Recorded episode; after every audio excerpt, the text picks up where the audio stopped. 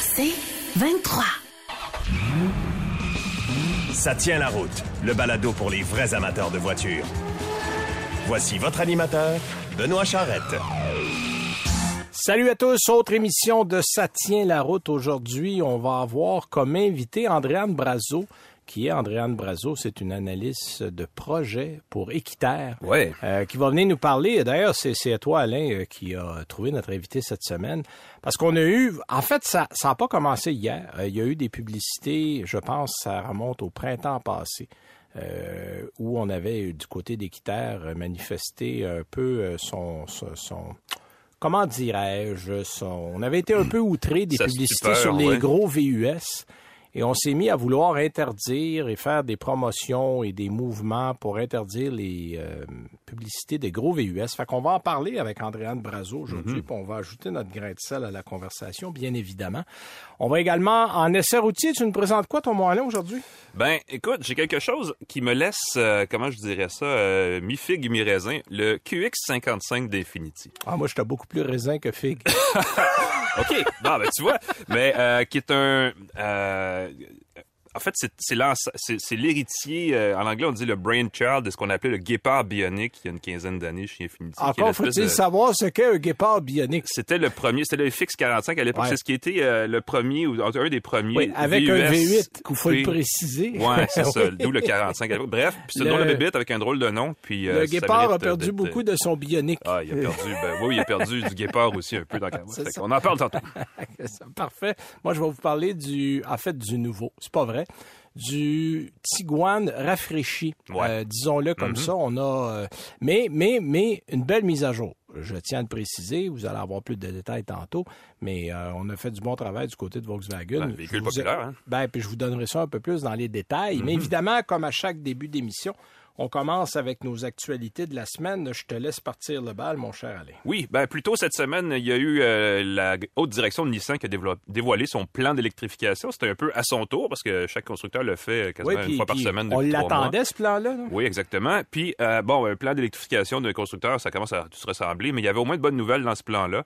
Euh, Nissan, juste pour le rappeler, a quand même mené la charge de la première vague électrique. ben, il y a ça en partant. Mais tu sais, à l'époque, la Leaf était une des premières voitures électriques qui a quand même, bien vieilli. Euh, mais le constructeur, au sens plus large, a un peu perdu le rythme, là, si bien qu'aujourd'hui, le groupe japonais euh, a besoin d'un nouvel élan. On a parlé de l'Aria, qui était supposé arriver, euh, de, ça fait quatre ans qu'il en parle, qui arrive toujours pas. Puis là, je pense qu'il s'en vient l'été prochain. On va l'avoir en 2022. Qui est Faut dire de que euh, le départ précipité, disons ça comme ça, Ben là, de il y avait Carlos, Carlos Ghosn qui a quitté, ça, ça a foutu ça le bordel, dur, ça. effectivement.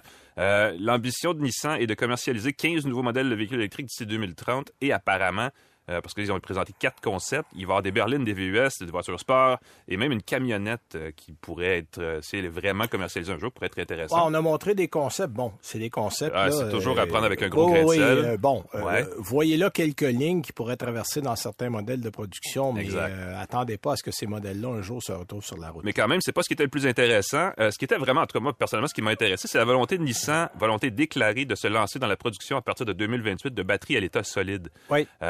En fait, les premiers prototypes de cette batterie-là vont commencer à être produits à Yokohama, où, où Nissan a une usine, euh, dès 2024. Donc ça, c'est dans deux ans. C'est extrêmement rapide. C'est bientôt ben, deux ans, deux ans et trois semaines. Oh, ben, les, les, J'ai un peu les- d'avance. les solides, c'est 24-25. Ouais. C'est pas mal les dates qu'on donne. Euh, la batterie à l'état solide, c'est un peu le saint graal de l'électrification, étant donné qu'on, ben, c'est une batterie qui est plus dense, plus compacte et plus performante que les batteries au lithium-ion qu'on a actuellement dans la plupart des véhicules. Euh, elle performe aussi beaucoup mieux par temps froid, détail important. On a déjà parlé dans le passé ici à Ça tient la route, là, comment le, le froid euh, Oui. réduit l'autonomie des batteries euh, dans les véhicules, mais partout ailleurs aussi, là, dans l'électronique en général. Euh, dans le cas de la pile que Nissan prévoit fabriquer, son coût dès sa mise en marché serait de 75 du kilowatt-heure, un prix presque moitié moins élevé que ce que ça coûte pour produire des piles au lithium-ion actuellement.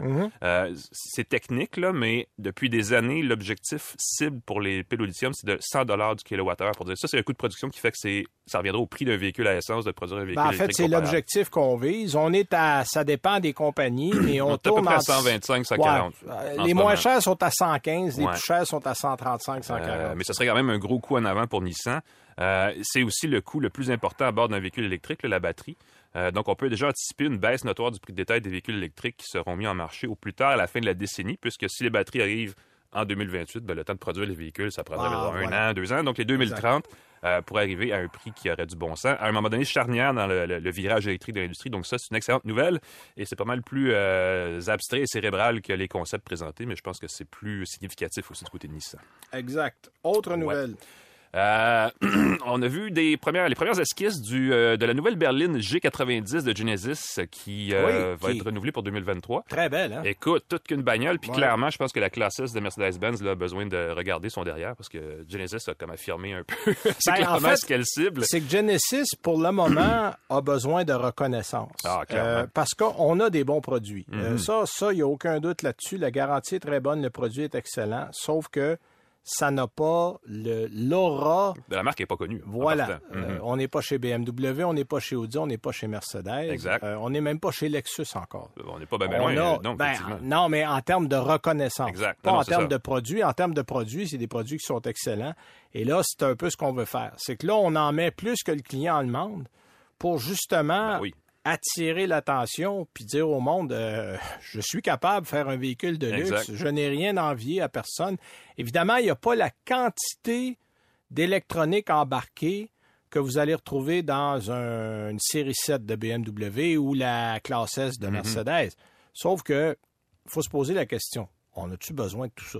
Non, exact. Euh, en quelque part, euh, pour avoir parlé souvent avec des concessionnaires euh, de marques allemandes, euh, souvent le client achète, il demande à la concession de tout placer, puis il touche pas à rien. Oui, parce qu'il y, a- il y a trop Bon. de gadgets pour l'acheteur moyen. Alors, est-ce que c'est nécessaire Mhm. de payer pour tout ça si vous vous en servez pas? Voilà. Euh, donc, oui, il y a un minimum nécessaire, mais je pense qu'après ça, euh, c'est surtout le confort, l'ambiance, euh, le, le calme, la sérénité qu'on va avoir au volant qui va faire en sorte qu'on Ouais. va apprécier le véhicule. ou Ben, pas. pas seulement au volant. Euh, vous aurez compris que la G90, c'est la plus grosse berline de la gamme. L'affaire avec la G90 actuelle, c'est qu'elle a été dévoilée en 2016, en tout cas son prototype initial. Donc, avant que la marque Genesis, de façon autonome, ne prenne officiellement sa place dans le marché automobile, mais aussi au sein de la structure de- du groupe Hyundai. Là. Et ça commençait évidemment à apparaître. Euh, comme on le disait, la G90, elle a vraiment de la gueule. Euh, bon, on peut le voir à sa silhouette, là. on peut voir que ses, ses ambitions sont assez élevées. Il y a aussi une version, et je ne sais pas si celle-là va être vendue ici, mais il va y avoir une version en empattement allongé euh, qui a clairement des allures de limousine, ou en tout cas de voiture. Ouais, en anglais, on dit executive. Ça, c'est les limousines du marché coréen en général. Euh, Ouais. On a eu ça avec la grandeur du côté de Hyundai. On a Ouais. eu ça avec la Equus, après ça, qui était la- la- la- le successeur, si tu veux, de la grandeur. Et là, on va se servir de Genesis comme le- l'emblème suprême du luxe du côté de la Corée. Euh, pas sûr qu'on va avoir ça ici, Ben, en tout mais cas, pour, c'est- euh, la forme est intéressante. Ah oui, oui, les espèces de finitions chromées, là, ça fait un petit peu euh, Ben, pour le ouais, dire ben, comme ça ça. fait très asiatique. Ça fait très asiatique les aussi, ouais. Asiatiques adorent ça. On n'a pas, euh, on n'a pas eu d'infos non plus du côté mécanique, mais on peut imaginer que le V8 de 5 litres qu'on a actuellement va on disparaître. pourrait avoir un gold package pour- Chromé, des roues en or. Ah ouais, donc. avec la, la roue de secours en or en Ah arrière. oui, ça serait, ça, ça serait- serait un clin d'œil au Ça serait de toute beauté. Alors, Bref, belle voiture. Euh, on va en savoir plus, surtout, on va savoir le prix de vente de ce véhicule-là d'ici l'été prochain, parce que c'est un modèle 2023 qui va être mis en marché euh, dans la deuxième moitié de 2022. Deux petites nouvelles de mon côté. On a fait un test et euh, ça a bien fonctionné. Euh, J'ai fait une petite nouvelle avec ça sur annuelauto.ca. Euh, Il y a deux personnes qui ont décidé de remorquer une Mustang sur une remorque ouverte avec un Rivian de Los Angeles à Détroit. Alors, on, Oh, on s'est dit, on va, on va l'essayer pour le vrai. Ouais. Et là, on voulait surtout tester c'est quoi la perte d'autonomie quand on remorque? Parce que là, évidemment, euh, une remorque, puis une grosse remorque, là, euh, je pense la remorque et la voiture, qui était une Mustang, faisait un peu plus de 8800 livres. Euh, donc, on avait en tout, avec le, le, le- le Rivian, 14 620 livres. C'est un R1T, donc le, le, pick-up. ouais. Et évidemment, tous ceux qui font du remorquage le savent, euh, euh, pour les modèles à essence, on, on va assez facilement passer, euh, doubler ou presque sa consommation de carburant. Là. Euh, un véhicule comme un F-150 qui a un 3.5 qui va faire du 13, 14 à vide, va faire du 22, 23 euh, sans trop forcer si vous avez 7-8 000 livres qui traînent en arrière. Exact. Bon, ben là, on a, puis on a mis les paramètres, c'est-à-dire qu'on s'est déplacé à une vitesse qui tournait autour de 117 km heure. En fait, c'est à 70 000 à l'heure, là, je le traduis, mais c'est à peu près 117 km heure. Et on s'est aperçu qu'on perd 62% d'autonomie. Et là, on s'entend, Los Angeles, Détroit, c'est par beau temps. On est encore à des températures très agréables. Là, il n'y avait pas.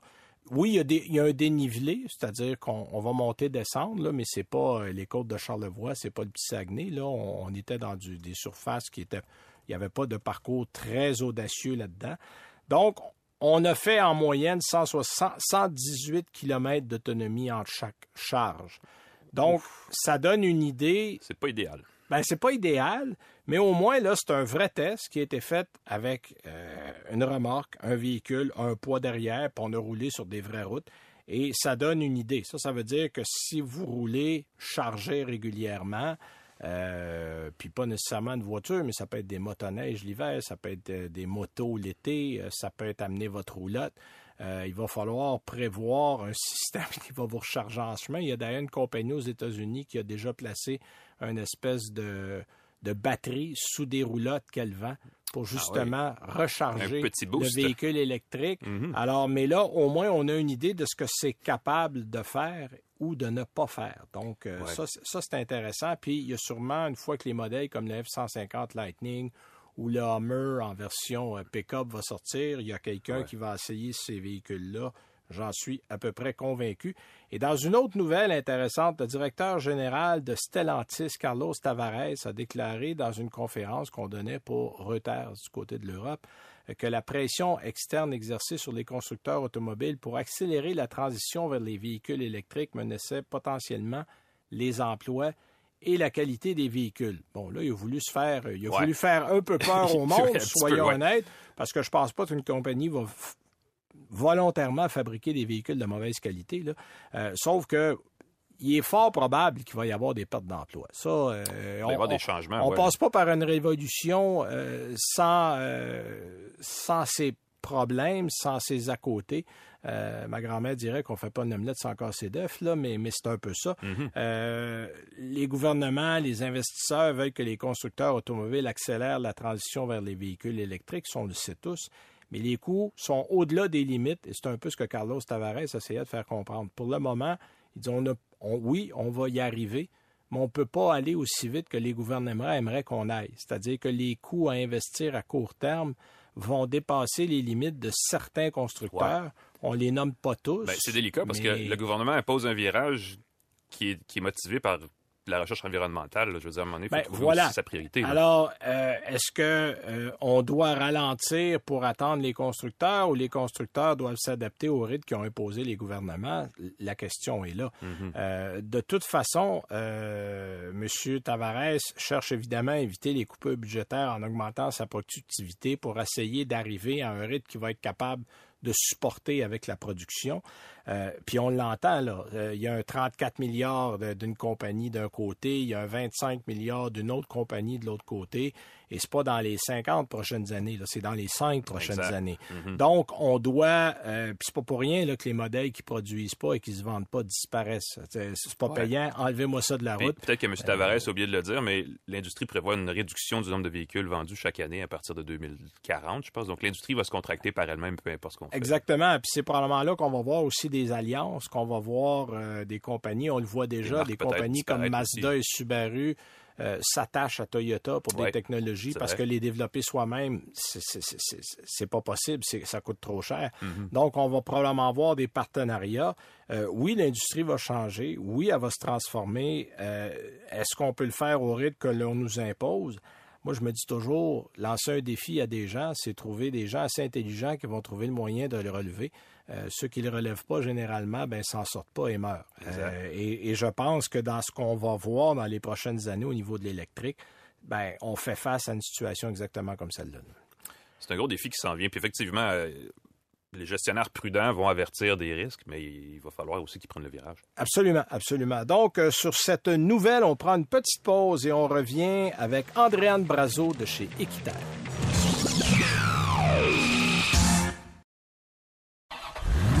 Vous écoutez Ça tient la route avec Benoît Charrette. Et nous sommes de retour. Je vous euh, rappelle que vous pouvez écouter Ça tient la route sur les différentes plateformes Apple, Google, Spotify, euh, sur C23, qui est, la plateforme officielle du groupe Cogeco, euh, sur le 98.5, où nous sommes en ce moment dans la section balado. Vous avez à chaque semaine, généralement, quelque part en milieu, vers la fin de la semaine, le balado. Et vous pouvez même nous écouter à la radio. On est en émission le dimanche soir à 19h du côté du 98.5 et un petit peu partout en province aussi durant le week-end. Mm-hmm. Simplement consulter votre euh, page web euh, de votre radio. Page Facebook. page Facebook, ben oui. exact. Alors, on peut le faire de ce côté-là. Alors voilà, c'est annoncé. Notre invité de la semaine est analyste en mobilité chez Équiterre. Elle s'appelle Andréane Brazo.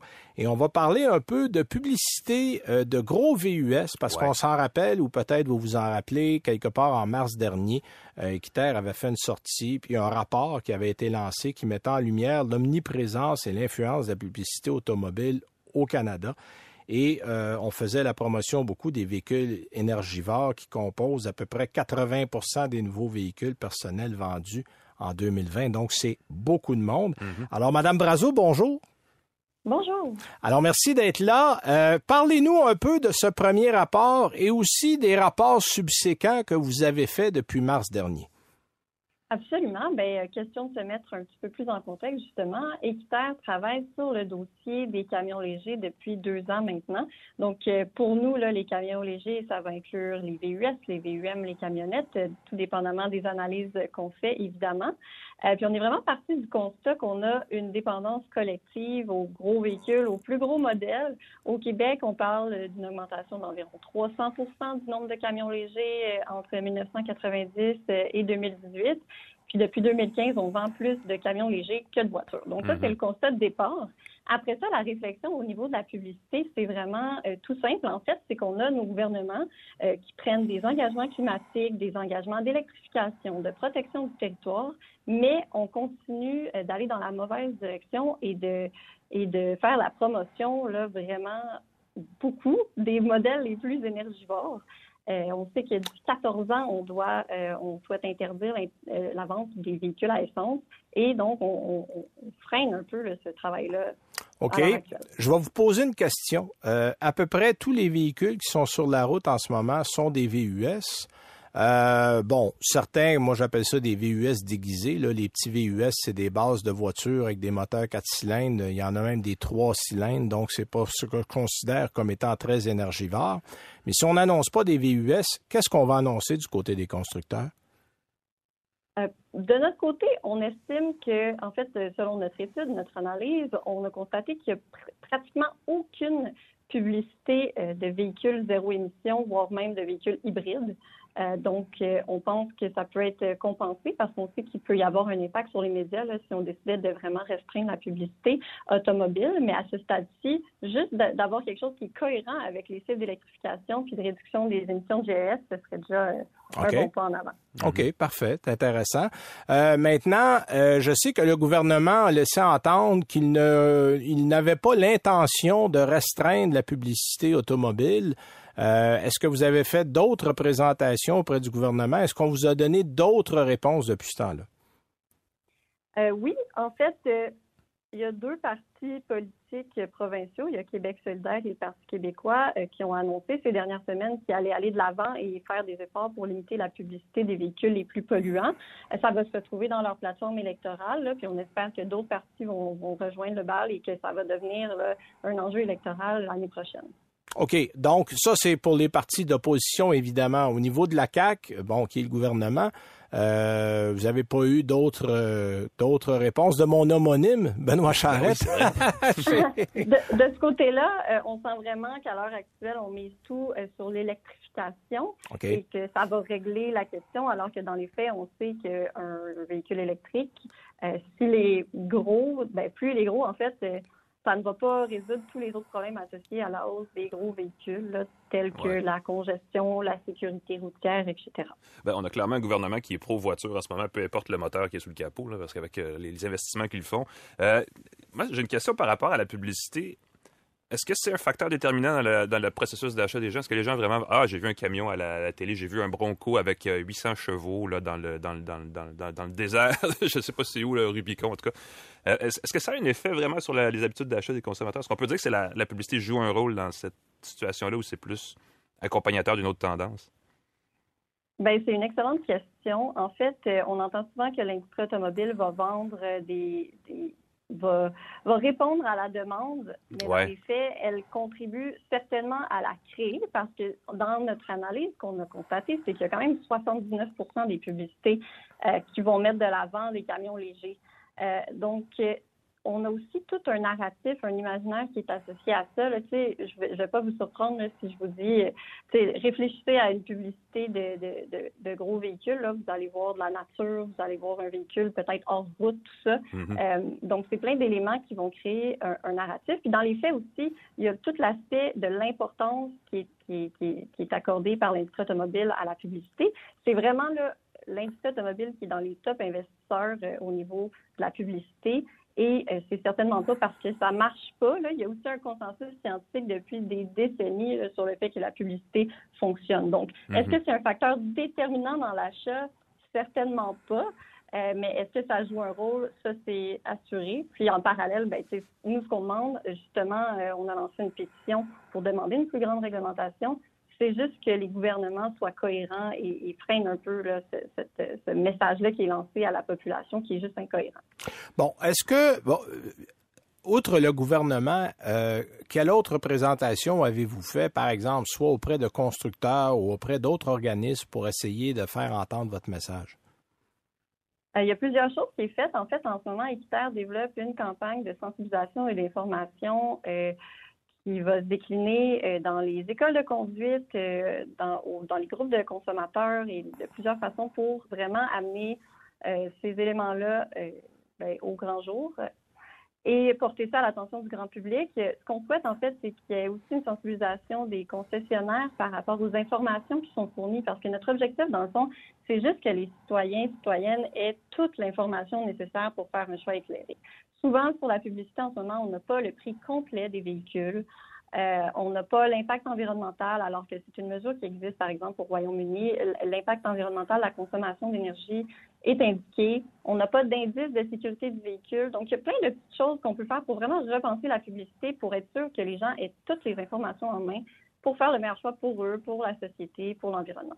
Bon, évidemment, au niveau du prix maintenant, ça, ça a été changé. Le prix maintenant, en tout cas au Québec, euh, le prix est total. Un autre enjeu publicitaire. C'est un autre enjeu publicitaire mhm. parce que ça, il y a eu beaucoup de, faux messages qui ont été donnés. Maintenant, on doit donner le prix tout inclus, c'est-à-dire avec le transport, la préparation euh, pour que les gens sachent exactement ce à quoi ils, doivent s'attendre au moment d'aller chercher le véhicule.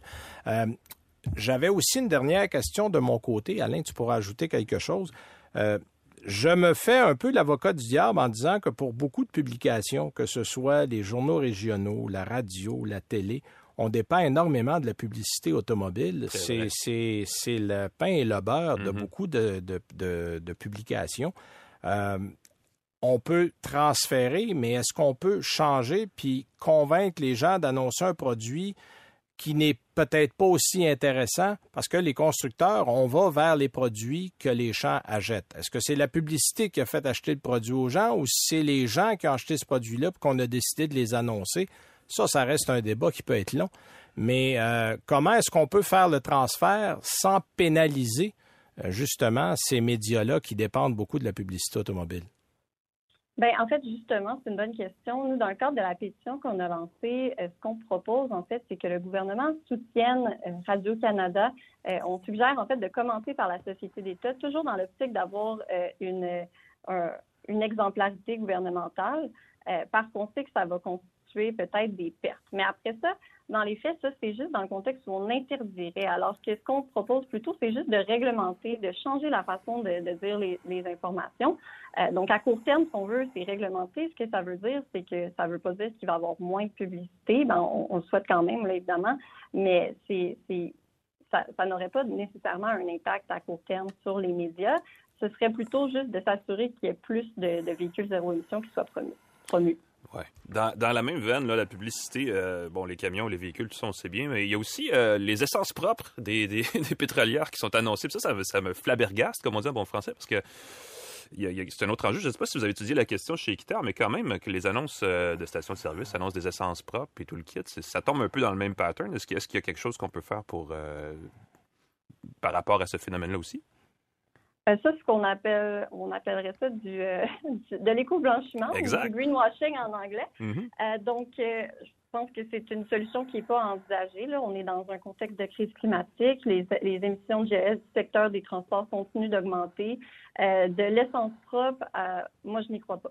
Non, ben c'est ça, exact. C'est un peu, c'est un peu, c'est ça le problème avec la publici- la publicité. On parle, là, on parle évidemment de transport, d'automobile, mais tu sais, un hamburger dans une publicité d'hamburger, c'est tellement beau. On s'entend dessus que quand on l'achète au comptoir, c'est pas du tout la même chose. C'est un peu le Ouais. même principe. Puis l'essence propre, c'est mal expliqué parce que souvent, c'est pas parce que l'essence est propre. L'essence, c'est de l'essence. C'est Ben. simplement que les grands, euh, les grandes compagnies, les Shell, Petro-Canada, Ultramar, ont souvent des essences qui sont bien raffinées, qui sont des essences qui donnent le plein rendement. Alors que des, on les nommera pas là, mais il y a des euh, tierces parties, euh, des essences arabais qu'on voit dans certains endroits qui ça, au niveau du raffinage, au niveau de la qualité de l'essence, on est loin des grandes essences de grands distributeurs. Et je pense que c'est dans ce sens-là, mais c'est Ouais. mais quand on regarde le message, on comprend simplement ben oui, mais de l'essence propre. C'est quoi ça de l'essence propre? Alors, c'est mal expliqué. Ça va peut-être un peu dans le sens de ce que vous dites, Madame Brazo, c'est-à-dire que si on explique mieux ce que les gens euh, ont, à quoi les gens ont affaire quand ils achètent un produit, un peu comme un jour, on s'est mis à donner le nombre de calories qu'il y a dans un Big Mac au McDonald's, pour revenir à ton exemple. Euh, quand tu es à 1000 calories et plus, tu y penses à deux fois Ouais. avant de manger ton Big Mac. Euh, donc, peut-être que ça va faire réfléchir un certain nombre de gens, effectivement. Faut toujours se rappeler Oui, que la publicité vise à faire consommer davantage. Il faut Ouais. être critique par rapport à ça. Exactement. Donc, justement, nous, ce qu'on veut, c'est qu'on réglemente la publicité, les messages qui sont, qui sont euh, montrés, qui sont affichés. Justement, euh, c'est un excellent exemple. là. L'essence propre, ça de- ne devrait pas se retrouver sur une publicité. Puis, en fait, euh, dans certains pays, là, tout ce qui est associé à la protection de l'environnement, tout ça n'a pas le droit d'être utilisé dans des publicités de véhicules. Euh, véhicules à essence, par exemple. Ouais, ouais. On voit qu'il y a plein d'initiatives comme ça qui sont faites à travers le monde. Euh, puis ici, notre cadre légal euh, de la publicité n'a pas encore intégré aucune notion en lien avec ça. Et puis c'est un problème. C'est un peu pour ça qu'on a lancé notre pétition. Bon, en tout cas, on va suivre ça de près, Madame Ah ouais. Brazo. Puis merci pour le temps que vous nous avez accordé aujourd'hui. Euh, J'espère qu'on va prendre le temps de mieux réfléchir quand on va regarder une publicité de véhicule. Un grand merci, à vous. Alors, c'était Madame Andréane Brazo, qui est analyste en mobilité chez Équiterre, qui nous parlait justement de la campagne pour les gros pollueurs que sont les VUS et essayer de mieux informer les gens quand ils voient des publicités. Nous, on va, en parlant de publicité, faire un tour vers la pub et on revient avec nos essais routiers. Vous voulez plus de balado? Abonnez-vous à votre balado préféré sur Apple, Spotify ou Google. Vous écoutez Ça tient la route avec Benoît Charrette. Alors voilà notre troisième bloc et nos Oh essais oui. routiers de la semaine. Mais tout juste avant, on a notre petite chronique Écolo Auto comme à chaque semaine. Aujourd'hui, on va parler de l'avenir de la batterie et de la recharge des véhicules électriques. T'en as glissé un mot tantôt avec les Mhm. batteries solides qui s'en viennent. Euh, ça, on le sait, c'est pas mal l'avenir. Mais les constructeurs ont tous des plans ambitieux pour électrifier leur gamme de véhicules dans les prochaines années. L'industrie de la voiture électrique, on le sait, est en pleine, en pleine effervescence. Ouais. Euh, il y a, ça touche les véhicules électriques, mais ça touche aussi les batteries et surtout la recharge. Parce que là, on veut de plus en plus recharger rapidement. Euh, nos amis chez Ecolo Auto se sont penchés sur la question des technologies de batterie de- et de la recharge et ça s'en vient vraiment intéressant parce que là, les batteries vont avoir plus d'autonomie, mais même avec le surplus d'autonomie, on va être capable de charger plus vite. Ouais. Donc, on parle de batteries solides qui vont pouvoir se charger en 10, 15 minutes, euh, puis vous donner 6, 700 km d'autonomie. Bon, évidemment, on essaie déjà au moment où on se parle ce type de batterie-là, euh, mais c'est des batteries qui vont promettre énormément et ça, ça va probablement changer la donne parce que quand on va arriver avec des temps de recharge super rapides, avec une autonomie qui est l'équivalent d'un plein d'essence, on se dit, bon, ben, on vient de régler deux problèmes et il restera à avoir suffisamment de recharge. Mais je pense que ça, c'est intéressant. Euh, je vous invite à aller voir, c'est écoloauto.com, comme à chaque semaine, avec l'émission. On mettra l'article de la semaine. Les gens pourront aller le lire. Voilà pour notre petite chronique de la semaine. Ouais. Alain, je te laisse continuer avec ton essai routier. Tu vas nous parler du Infinity QX55. Oui, sujet euh, intéressant euh, de bien des façons. On peut pas dire, euh, ces temps-ci, en tout cas, que tout ce que touche Infinity se transforme en or, n'est-ce pas? Ouf, Euh, loin de là. Exact. loin de là. Une de ces marques qui est peut-être en perte de vitesse. Euh, et en attendant, le QX60, qui est le VUS intermédiaire, qui pourrait, bon, peut-être connaître sa part de succès vu la popularité de ces véhicules-là. Et là, euh, ça, c'est les oreilles de Mme Brazo vont osciller, là. Mais euh, la grosse nouveauté chez Infiniti en ce moment, c'est le QX55 qui se joint à un autre VUS, le QX50, qui est plus classique. Euh, je vous le dis tout de suite, là, ça aurait été pas mal plus amusant si Infiniti donnait des vrais noms à ces véhicules, parce que là, les QX, euh, 55, Oh oui, t'as 60, les Q et 65, les en tout cas, c'est mêlant. Ouais. Mais ça, j'ai déjà donné la réponse à ça. hein. Parce que d'un point de vue mondial, parce que ces véhicules-là sont vendus un peu partout, l'alpha numérique, c'est de l'alpha numérique partout. C'est bon partout. Quand on donne un nom, on arrive dans des pays où le nom prend une autre signification, où le nom ne tient plus la route. Alors là, on se dit, OK, c'est un peu problématique, sauf que l'inconvénient de la- l'alpha numérique, c'est que, un, on s'en rappelle pas. Ouais. Deux, ça dit rien à personne. Tu as une Mustang. Mustang. Ben, je sais voilà, pas, il y a quelque voilà. chose là-dedans, une Mustang qui, que je sais pas, qui te, qui, qui te fait vibrer, qui te donne. Ouais, ben, il y a une Mais- référence. Faut dire aussi qu'il y a une existence, il y a une historique Bon, avec la il y a une Mustang. existence, mais tu sais, un QX55, Exact. ça dit pas grand-chose. Puis dans cet esprit-là, je vais aller un petit peu plus loin. Le QX55 est à 2022, c'est que le FX45 était à 2003. Ça fait quand Ouais. même un petit bout de temps. Euh, le FX45 qui était à l'époque comme surnom, qui avait pardon comme surnom à l'époque Guépard Bionic en anglais, on disait Bionic Cheetah. Oui, Écoute, Et ça là, ça me- ça me- un les. Japonais, les Japonais ont, des, ont toujours des Écoute, termes. euh, Un VUS qui s'appellerait comme ça, je pense qu'on s'en rappellerait. Tu sais, pas mal plus que ça. Mais ben, peu importe. Euh, ça serait effectivement une belle faveur à Ah, je me faire. vois arriver. J'ai acheté un guépard bionique. Euh, cheetah. oh. Euh, on disait Bionic Cheetah. Le Fix 45 à l'époque était le premier de ce qui est devenu une grosse tendance. On appelle ça des VUS coupés.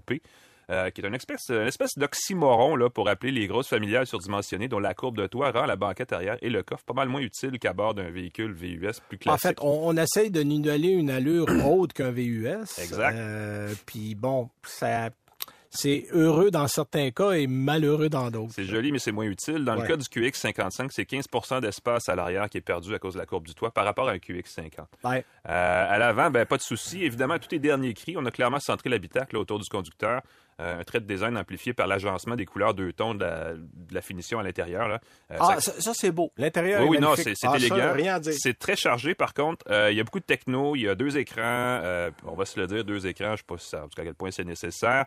Euh, mais ça rend ça très techno, très, euh, très dernier cri. très Surtout que l'espace intérieur est pas énorme. Exact. On dirait qu'il y en a comme trop pour l'espace qu'on a. C'est c'est- ben, très padé, hein, comme on dit en bon français. Ouais. Euh, les portières sont larges, c'est coussiné partout. Évidemment, à l'arrière, c'est plus, c'est plus étroit aussi. Euh, on trouve aussi, euh, bon, sur le volant, les commandes pour le régulateur de vitesse adaptatif est très avancé, qui est inspiré du ProPilot de Nissan. Euh, on peut tenir le volant d'une main et laisser le véhicule gérer la vitesse et les distances pour se rendre à destination sans trop se stresser, surtout durant l'heure de pointe. C'est assez pratique sur l'autoroute.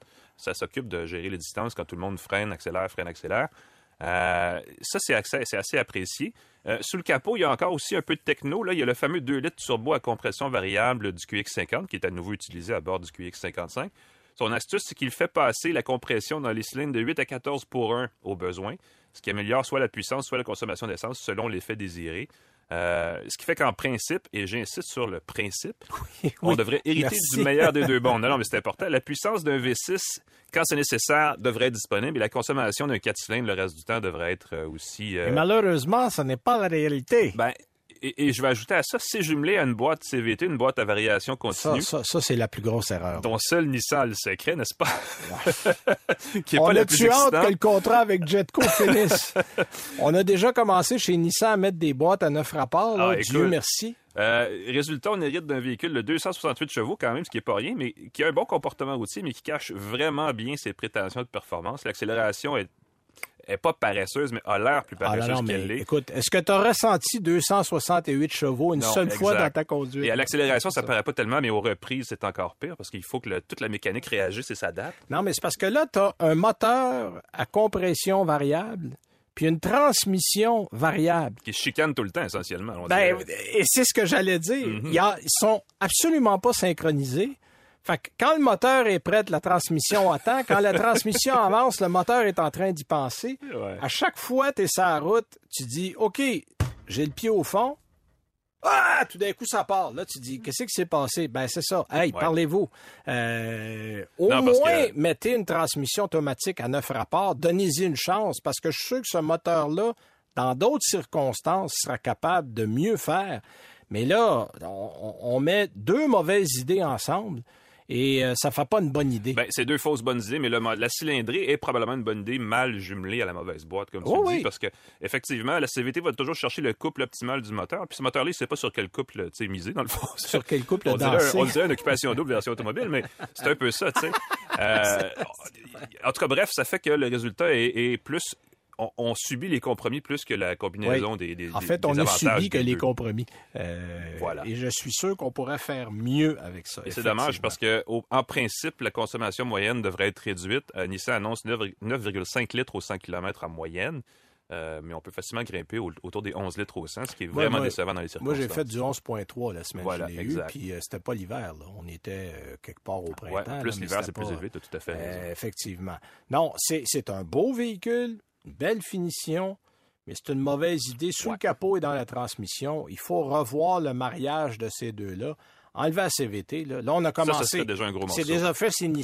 J'espère qu'on va suivre en courant du côté d'Infinity. Là, puis Ça va peut-être aider la Surtout cause. un véhicule qui se vend 52 000 Euh, au bas oui, mot, parce que ça monte vite. Euh, il, aurait pu, il aurait fallu faire mieux. Il y a beaucoup de concurrence dans ce créneau-là. C'est très, euh, c'est, évidemment, c'est très compétitif parce que c'est le créneau le plus haut Ben dans oui, les véhicules ben de oui, luxe. ben oui. Donc, euh, malheureusement, il n'y a pas les ingrédients qu'il faut pour réussir. Exact. Il va falloir travailler là Bons ingrédients, mauvaises recettes ou l'inverse, c'est à vous de voir. Exact. Moi, de mon côté, j'ai essayé la version 2022 du Volkswagen Tiguan. Euh, bon, moi, le Tiguan, le nouveau, Mhm. euh, qui plaît beaucoup aux Américains, me déplaît énormément parce qu'on a perdu l'essence de ce qu'était un produit Volkswagen. Malheureusement, comme on l'a fait avec la Passat, la Jetta, euh, la Golf, bon, et, et- et tout le reste.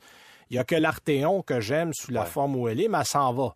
Il faut dire qu'on a cette euh, relation au Québec avec les Volkswagen qui n'est pas la même que les Volkswagen Américains européenne. Exact. Et Voilà. euh, que les Américains parce que les avant il y a quelques années, euh, on n'avait jamais réussi à percer le mystère du marché américain. On se cassait les dents à chaque fois qu'on essayait un nouveau véhicule aux États-Unis. Pourquoi? Parce que c'est un véhicule européen. Et nous Mhm. autres, on l'aimait. Pourquoi? Parce que c'est un véhicule européen. Exact. Alors, on a décidé d'américaniser les produits chez Volkswagen que les Américains se sont mis à acheter et qu'on a délaissé. Euh, Voilà. je veux dire, je vous, je vous résume ça là, très succinctement, mais en gros, Ben, c'est à peu près ça. à- ouais, exactement. Et on a fait un peu la même chose avec la nouvelle génération du Tiguan parce que l'Europe avait une version courte qui n'avait pas de troisième banquette en option. Nous, on avait la version longue où on pouvait installer une troisième banquette. C'est le seul véhicule avec le Outlander chez Mitsubishi qui offre trois rangées dans un format format-là. aussi Mhm. petit. Euh, donc ça, oui, ça peut être un avantage. Et attention, la troisième rangée, c'est du dépannage, qu'on s'entende bien. Là, c'est un 4 plus 2. Là. Euh, 6 en- c'est de manière régulière. D'abord, toi et moi, là, en arrière, on n'y pense même pas. Euh, c'est les enfants, puis en bas âge. Là. Euh, votre, Oui. votre ado de 15 En ans de rentre 10 pas là-dedans. Ah oui, là. c'est définitivement. 9 ans, 10 ans, puis, puis on est au maximum. Mais ça peut être un argument quand les gens disent OK, je recherche quelque chose qui peut être pratique pour euh, amener les amis à l'école ou au soccer ou quelque part le, samedi, je veux bien. Euh, ce qu'on aimait moins, c'est le moteur qui était pas mauvais. C'est un moteur 2 litres, 184 chevaux, 221 litres pied de coupe, mais mon Dieu, c'était paresseux. La boîte était lente, le moteur avançait pas. Euh, tu sais, il y avait ce côté lent et inintéressant de plusieurs modèles américains qu'on retrouvait maintenant dans un Volkswagen. Puis je me disais, ah Seigneur, puis pourtant, c'est pas parce qu'il est laid. Alors pour 2022, maintenant que je vous ai mis un peu dans le bain, on a décidé de s'attaquer à cette personnalité un peu relâchée en offrant un véhicule plus alerte, plus réveillé, une présentation plus contemporaine. On, le voit, là, on a resserré un peu là, Mhm. au niveau des... Même visuellement, ça paraît. Ben oui, tu sais, Mhm. il, est, il est plus, il est plus euh, carré, il est plus intense. Ça, c'est une bonne nouvelle. Et on a refait, bon, on dit en anglais le mapping, mais la cartographie du véhicule. On a retravaillé le, le programme électronique parce que c'est le même moteur, c'est la même puissance, sauf qu'il est beaucoup plus réactif. Euh, les accélérations sont plus franches. Et on a le même véhicule. Donc, on a été capable, je pense qu'on a adressé les problèmes qu'on avait avec ce véhicule-là. Euh, la puissance arrive à plus bas régime. Donc, ça fait en sorte qu'on a l'impression d'avoir plus de puissance. On n'en a pas plus. Ça aide. Sauf qu'au lieu d'appuyer, euh, tu le sais, Alain, les produits allemands, Audi, Mercedes, c'est tout du, euh, de l'électronique. Il n'y a pas de contact physique Mhm. entre l'accélérateur et le moteur. C'est une impulsion électronique. Et il y a toujours un délai. Euh, T'appuies, il se passe rien, deux secondes, tout d'un coup, tout arrive. Ça décolle, ouais. Là, on été capable de donner un ressenti plus naturel. Le véhicule embarque mieux, l'accélérateur répond plus tôt, euh, la livraison de puissance est plus franche. Donc, ce côté un peu paresseux au volant a été laissé de côté au profit d'une conduite qui est plus éveillée. Fait que ça, déjà, c'est un gros plus. Bon, l'habitacle, ça, il n'y a rien à redire. C'était déjà bien aménagé. Les sièges sont confortables, la visibilité est bonne. Les portes, c'est des larges portes. Bon, évidemment, l'accès à la troisième banquette, là, c'est un peu plus athlétique, Ouais, là, parce que acrobatique. ben, il n'y a pas d'espace. Mhm. on- c'est- euh, ma jambe, là, faut, faut, faut, faut, faut la compresser pour que ça rentre. Là. Euh, mais bon, euh, ça peut servir à l'occasion. Moi, si vous n'avez pas besoin d'une deuxième, d'une troisième rangée, ne la prenez pas. Ouais. Parce que l'avantage, ça c'est que si vous avez un 4 places, d'abord, il y a plus de place pour les bagages et il y a surtout plus de place pour la deuxième rangée de sièges. Mhm. Parce qu'on recule un peu les sièges. Parce que pour être capable de faire rentrer des gens dans une troisième rangée, ben faut, faut inventer l'espace parce qu'on n'allonge pas le véhicule. Non, c'est ça. Donc, on avance un peu la deuxième rangée. Donc, euh, si vous en avez pas besoin, pas de problème. On a refait un peu l'intérieur à l'image de ce qu'on retrouve dans la Golf R et la GTI, sauf qu'on a eu la bonne idée de laisser quelques boutons. ouais, ça, c'est. Boutons du volume pour des changer. fois. Ah non, non, mais c'est juste assez Mhm. pour être beaucoup moins perdu que dans la Golf R, parce que c'est lors du même lancement qu'on a essayé les, les modèles. C'est juste assez. Je vous dirais là, qu'une heure à bord du véhicule, puis, puis j'étais correct, là, je je m'étais retrouvé. Donc, euh, ah oui, puis autre détail, il y a uniquement des prises USB-C. Ne cherchez plus les prises USB-A. C'est la tendance. Mais si vous avez les bonnes vieilles prises USB-A, il n'y a plus de place. Par contre, Android et Apple CarPlay euh, sont sans fil. Ouais. Euh, donc, si vous vous branchez, vous n'avez plus besoin à ce moment-là d'avoir un contact, un fil physique avec ça. Ben, cela dit, vous êtes à 5 d'un adaptateur qui va faire la Bon, voilà, Ouais. ou vous achetez un fil, mais euh, pensez-y, il n'y a plus de fil euh, USB-C. Donc, je dirais qu'en général, c'est une mise à niveau qui est réussie pour Volkswagen. Il est plus élégant, il va mieux, il est plus intéressant. Et on avait tendance à le laisser de côté dans la liste des petits VUS, là, mais je le remettrais dans la Oh, liste, moi. Le, prends du Tour- galon. le, le- le Tiguan, ça a été bien réussi à ce chapitre-là. Alors voilà, c'est le temps qu'on avait cette semaine déjà. Ben oui, la semaine Oh. prochaine, j'ai le Pathfinder en essai cette semaine, Alain. Ah oui. Euh, je voulais attendre de le rouler un petit peu plus pour euh, colliger mes impressions, donner tout ça. Et euh, on travaille sur d'autres projets. Je vous dis que bientôt, on va avoir quelqu'un de lucide à l'émission. J'ai quelqu'un Ah, à ça, qui j'ai parlé du. Québec. On va parler de la compagnie. Donc, merci à tous. Passez une bonne semaine et soyez prudents. Salut!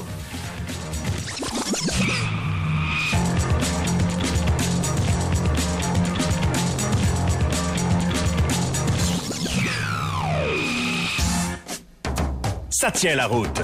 Un balado C23 produit par le 98.5. Abonnez-vous à Ça tient la route sur Apple Balado, Spotify ou Google. C'est 23.